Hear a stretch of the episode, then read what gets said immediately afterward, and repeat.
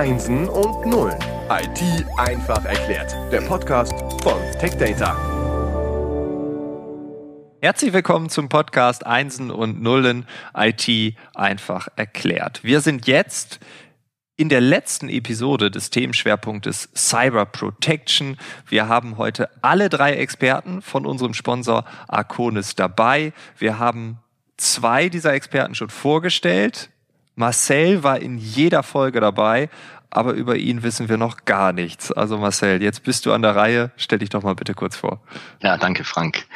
Ursprünglich studiert habe ich ja mal Volkswirtschaft, bin jetzt aber dann von Anfang an in meinem Berufsleben in der IT gelandet vor mittlerweile 15 Jahren. Äh, zunächst mal bei einem Internetfinanzdienstleister und dann bin ich über einen Hersteller im Bereich Security äh, bei Acronis gelandet, wo ich mittlerweile seit neun Jahren bin und mich da täglich mit IT-Dienstleistern unterhalte und letztendlich bespreche, wie wir die Daten der Kunden am besten und umfänglich entsprechend schützen und verfügbar halten.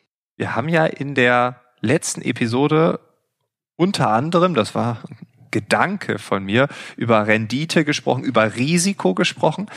Jetzt stelle ich mir natürlich die Frage, ich hoffe auch der ein oder andere Hörer, die eine oder andere Hörerin ebenso, was ist denn jetzt mein Risiko? Also wenn wir über Cyber Protection reden, was ist mein Risiko? Was kann ich verlieren? Was kann passieren? Also gibt es da so etwas äh, wie eine Risikoeinschätzung? Äh, was ist da möglich? Ja, also ich, ich denke, überall gibt's bei jedem letztendlich ein entsprechendes Risiko. Und was man, glaube ich, sieht, ist, dass jede Person und auch jedes Unternehmen ein bisschen, ein bisschen anders tickt, ein bisschen anders aufgestellt ist, auch ein bisschen andere Prioritäten hat und von daher dann natürlich auch die, die Risiken immer individuell betrachtet werden müssen.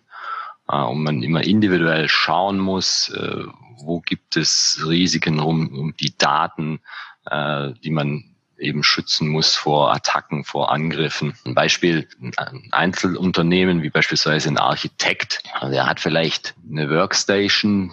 Der Wert eines solchen Rechners ist jetzt, ist jetzt nicht allzu groß, äh, aber die Daten, die da drauf sind, also die ganzen Pläne, Zeichnungen, letztendlich sein ganzes geistiges Eigentum, was er erarbeitet hat, liegt alles auf diesem äh, Rechner. Und von daher muss dieser Rechner dann natürlich dann auch entsprechend geschützt werden. Ähnlich ist es dann in produzierenden Unternehmen. Die sind vielleicht ein bisschen größer, da gibt es vielleicht 50, 60, 70 Mitarbeiter. Da wird irgendwas hergestellt und Dort ist natürlich auch die IT mit drin und, und steuert vielleicht so eine Produktionsmaschine. Und äh, dort ist natürlich extrem wichtig, dass diese Produktionsmaschine nicht ausfällt äh, und eben immer verfügbar ist und läuft, wenn sie laufen soll, weil sonst kann nichts hergestellt werden und äh, dementsprechend hat man dann äh, auch keine Möglichkeit, das Produkt auszuliefern und dadurch natürlich dann entsprechenden Fluss. Von daher die, die Risiken sind ganz verschieden, äh, auch von Kunde zu Kunde und äh, da ist es eben wichtig, dass man dann auch gemeinsam mit einem IT-Dienstleister, der sich eben mit der IT dann auch auskennt, äh, da dann Konzepte erarbeitet, wo liegen die Risiken und wie können wir diese Risiken entsprechend mhm. minimieren. Ja, weil mir fällt gerade das Beispiel YouTuber ein, jetzt wo du es so erzählst. Ich kenne einige, die sind YouTuber, professionelle ja, Internetdarsteller könnte man sagen. Das heißt, die leben davon, dass sie ein Video bei YouTube hochladen, dieses Video auch in einem Jahr noch von Menschen angeklickt wird, dort Werbung ausgespielt wird, etc. pp. Jetzt stelle ich mir vor, jemand hackt diesen Account, löscht alle Videos, dann ist ja alles weg. So, äh, macht Google da auch ein Backup oder ist dann das Risiko des ich verdiene ab morgen kein Geld mehr da, weil es wurde nicht geschützt? Schönes Beispiel, Frank. Habe ich so noch gar nicht dran gedacht. Aber YouTube ist natürlich eine tolle Videoplattform, aber keine Backup-Lösung. Und wie heißt so schön, Backup ist mein Last Line of Defense. Das heißt, wenn gar nichts mehr geht, dann habe ich hoffentlich das Backup. Ja, Plan B oder ne, man darf es eigentlich gar nicht als Plan B sehen. Ähm, ich sage auch böserweise oft äh, kein Backup, kein Mitleid. Backup ist tatsächlich so ein Thema. Wenn alle Stricke reisen, dann kann ich darauf zugreifen. Und wie wichtig das Ganze ist, da gibt es tatsächlich aktuell ganz, ganz schöne Beispiele dazu. Ja, und ich, ich denke, die Beispiele sind ja dann nicht nur immer eben die klassischen Malware-Attacken wie gegen Garmin und andere Vorfälle, sondern es kann auch einfach ein Versehen sein, menschliches Versagen quasi. Äh, es gab da gerade vor ein paar Wochen bei KPMG ein, äh, ja, in Anführungszeichen nettes Beispiel, wo durch ähm, einen kleinen internen Fehler eben plötzlich die kompletten Microsoft Teams Chats von 145.000 Mitarbeitern gelöscht wurden. Eigentlich wow. sollte nur ein Mitarbeiter quasi aus dem System rausgenommen werden. Leider waren es dann halt doch plötzlich alle. Und da macht es dann Sinn, wenn man ein Backup hat, ja.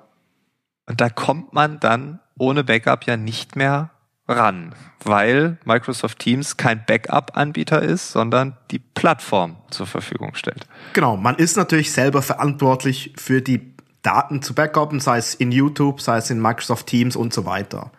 Aber klar, in den meisten Fällen geht es eigentlich um Angriffe und die haben natürlich vielleicht sogar noch andere Motivationen. Mhm. Ja, um da vielleicht noch anzuknüpfen, es geht um Angriffe. Grundsätzlich geht es eigentlich schlussendlich um Geld, muss man sagen. Datenverlust ist ein monetärer Verlust. Und äh, ich meine, es gibt viele Beispiele. Ich werde oft von Kunden dann auch äh, mit so Themen konfrontiert wie, ja, wir haben aber Handwerker in unserem Kundenbereich, da ist es nicht äh, so wichtig, da ist es kein Problem. Und man muss sich heute angucken, wir leben alle von diesen Daten und auch der Schreiner um die Ecke lebt von den Daten. Der zeichnet natürlich seine Werkstücke auch digital in der CAD-Software. Die Schneidemaschine, die Säge, das ist alles IT gesteuert. Oder gucken wir uns eine Tankstelle, Kasse im Supermarkt, das sind auch diese Beispiele. Ist die IT nicht verfügbar, dann gibt's kein Benzin. Dann gibt's auch keine Semmeln, weil, nicht weil die Kassiererin vielleicht nicht zusammenzählen kann, ähm, die kann einfach ohne IT, die darf das gar nicht mehr rausgehen. Das muss ja alles elektronisch erfasst werden. Thema ähm, Inventur zum Beispiel und auch steuerrechtlich. Ja, wir haben ja diese Bon-Pflicht mittlerweile. Das heißt, ich muss es elektronisch erfassen. Ähm, ich habe auch ein schönes Beispiel vom Kollegen letztens gehört, Friseursalon. Ähm, Reservierungsplattform ausgefallen. Hört sich erstmal nicht dramatisch an. Die wussten nicht mehr, wie sie ihre Kunden handeln. Die Kunden wussten nicht mehr, wann habe ich denn meinen Termin und, und, und. Das sind oft die Dinge, die man gar nicht so im Kopf hat. Und was auch im, leider im Freundeskreis immer wieder gern genommen, ja, bei mir gibt's nichts zu holen. Ähm, ich muss gestehen, ich war früher auch so, na ja, ich habe nichts zu verbergen. Wenn man mal guckt, was auch auf Privatsystemen für Angriffe stattfinden, ähm, da wird es einem manchmal dann schon ein bisschen Angst und Bange. Okay, da bin ich voll bei dir. Die Auswirkungen, glaube ich, auch sind überall zu sehen. Wenn ich allein an meinen Kalender denke, wenn der ab morgen für eine Woche ausfällt, dann wäre ich schon ziemlich schockiert. Ähm, und da reden wir noch nicht von einem Friseurbetrieb mit zehn Angestellten oder so. Ähm, vollends, da bin ich vollends bei dir. Aber in meinem Kopf ist immer eine extrem hohe Zahl dort, wenn ich über Security nachdenke. Also es ist ganz schnell sechsstellig oder sogar noch höher.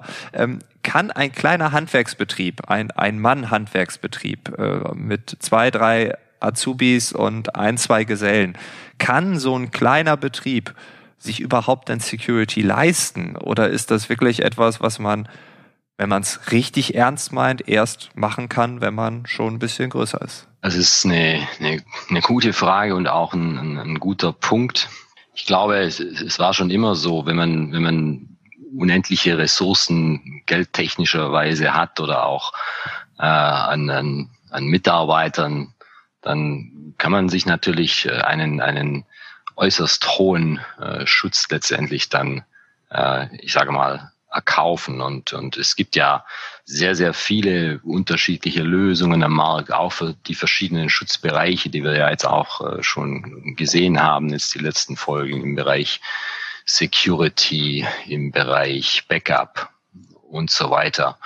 Und äh, es hat sich da aber äh, aus meiner Sicht in den, in den letzten Jahren auch äh, einiges getan. Äh, das eben im Zusammenspiel mit einem IT-Dienstleister, auch so in kleineren Unternehmen, sei es jetzt ein Handwerksbetrieb oder auch ein, ein Unternehmen, ich sage jetzt mal mit, mit 50, 100 Mitarbeitern, äh, eben ermöglicht, zu einem überschaubaren Preis einen, einen sehr, sehr hohen Grad an, an Sicherheit und an, an Schutz und Verfügbarkeit der Daten dann äh, zu erlangen. Wie gesagt, im Zusammenspiel mit dem entsprechenden IT-Dienstleister, der dann solche Konzepte dann mit dem Kunden entsprechend gemeinsam umsetzen kann. Und äh, da spielt natürlich auch der Bereich Cloud eine immer wichtigere Rolle. Das ist ja in den letzten zehn Jahren in aller Munde, dieser Begriff Cloud. Und wir sehen auch, dass in, in Deutschland da sich immer mehr in diese Richtung was entwickelt, obwohl man natürlich sagen muss, dass man häufig da noch auf Vorbehalte stößt.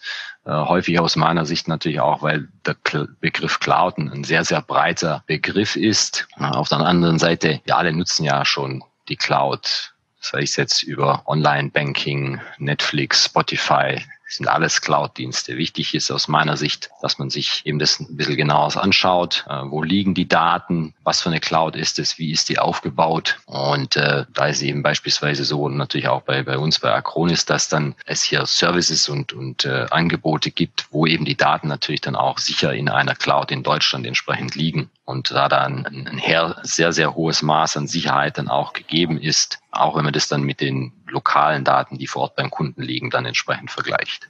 Ja, das ist ein guter Punkt. Und ich denke, man sollte sich auch immer vor Augen führen, Sicherheit ist nicht wirklich etwas, was ich mir einfach kaufe, dann ins Regal stellen kann und äh, vor sich hin verstauben lasse, sondern es ist ein kontinuierlicher Prozess. Das heißt, da muss eben leider kontinuierlich dran gearbeitet werden, weil sich auch die Herausforderungen ändern. Also ich meine, eben im Moment arbeiten viele vielleicht von zu Hause aus mit einem Laptop. Da nützt es mir nichts, wenn ich im äh, Büro vielleicht mein schönes Backup hätte. Zu Hause habe ich das vielleicht nicht. Also muss ich mein Konzept eben auch anpassen. Also das flexible Anpassen, Adaptieren ist bei Sicherheit extrem wichtig. Und so kann ich dann nachjustieren, kann vielleicht ähm, schauen, was macht jetzt Sinn bei neuen Technologien, neuen Anforderungen. Eben, wenn plötzlich alles in der Cloud ist, muss ich halt überlegen, wo ist das Ganze, ähm, damit ich weiß, ich bin immer noch sicher und somit auch äh, hoffentlich in der Zukunft noch ruhig schlafen kann. ja, da bist du eigentlich schon bei einem, einem ganz wichtigen äh, Stichwort. Äh, wie seht ihr die Zukunft? Wo geht die Reise dahin? Also ich kann sagen, ich denke, ich kann auch in Zukunft noch ruhig schlafen. Ähm, aber ich sehe, dass definitiv die künstliche Intelligenz zunehmend genutzt wird. Und jetzt nicht ein Terminator-Szenario mit Skynet, sondern im Sinne von der Automatisierung und proaktivem Schutz. Also diese künstlichen Intelligenzen können eben die Daten viel schneller und auch besser verarbeiten als ein Mensch, können feststellen, wann ist plötzlich nicht mehr ein Normalzustand, wenn ist irgendein, ich sag's mal eben ein Angriff oder etwas äh, risikobehaftetes und kann dementsprechend dann aktiv eingreifen, bevor irgendein Schaden passiert. Genau, ein Beispiel. Wir hatten ja in der zweiten Episode war es, dass ähm, das Auto ähm, eine ganz gute Analogie war. Und äh, wenn ich mir das so vorstelle, nochmal dieses Auto in das Bild zurückhole, ähm, das Auto bewacht mich ja auch schon. Als Beispiel, ich habe vor einigen Monaten einen Mietwagen gemietet und ich bin abends in den Harz gefahren, sehr spät abends. Und das Auto hat irgendwann erkannt, aha, der Frank, der hat zwar noch offene Augen, aber er wird langsam müde. Ich weiß gar nicht, wie das technisch ging, aber das Auto hat gemerkt, der Fahrer wird müde und hat mir dann angezeigt, bitte machen Sie eine Pause, Sie sind müde das Auto passt auf mich auf. Ist das dann auch so der nächste Schritt, den die IT da macht? Also, dass die IT mich bald überwacht und Vorsicht, bevor du diesen Anhang in dieser E-Mail öffnest, denk nochmal nach. Ist das ein Absender, den du wirklich kennst? Geht das so in diese Richtung? Definitiv. Also Auto ist wieder ein schönes Beispiel hier da ist schon relativ viel KI im Spiel. Tesla ist so ein, ein berühmtes Beispiel für das ganze KI-Thema, auch diese Müdigkeitserkennung. Das heißt, da wird wirklich gemessen, wie ist die Augenbewegung, wie bewege ich mich im Auto. Das heißt, eine Kamera im Auto überwacht mich und reagiert dann und errechnet, oh, der ist müde.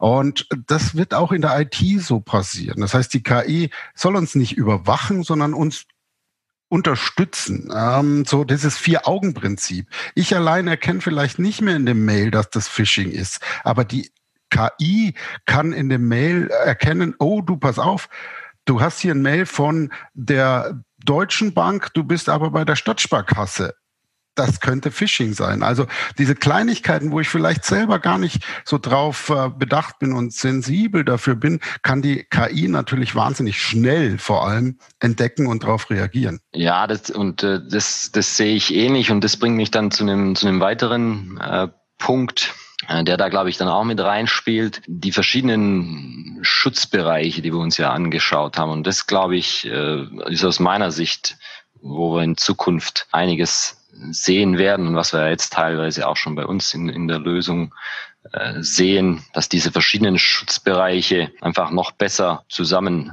agieren müssen und, und auch werden. Also der Bereich Backup hatten wir ja schon angesprochen, dann der Bereich Anti-Malware, Antivirus, Bereiche äh, rund um Schwachstellen und diese dann zu schließen auf Systemen. All diese Dinge, glaube ich, äh, werden in Zukunft dann auch äh, über eine einzige Lösung dann verfügbar sein, äh, so dass derjenige, der diesen Schutz gewährleisten muss, also die Person, die da dahinter steht äh, und das Ganze letztendlich betreiben muss und umsetzen muss, überwachen muss, da dann noch einmal entsprechend einfacher hat über Automatisierung, über Integration dieser verschiedenen Bereiche und Komponenten und da letztendlich dann auch mit, mit weniger Arbeitsaufwand ein höheres Maß an Schutz dann sicherstellen kann. Okay, das heißt, wir blicken einigermaßen positiv in die Zukunft. Eine letzte Frage noch an dich, Candid.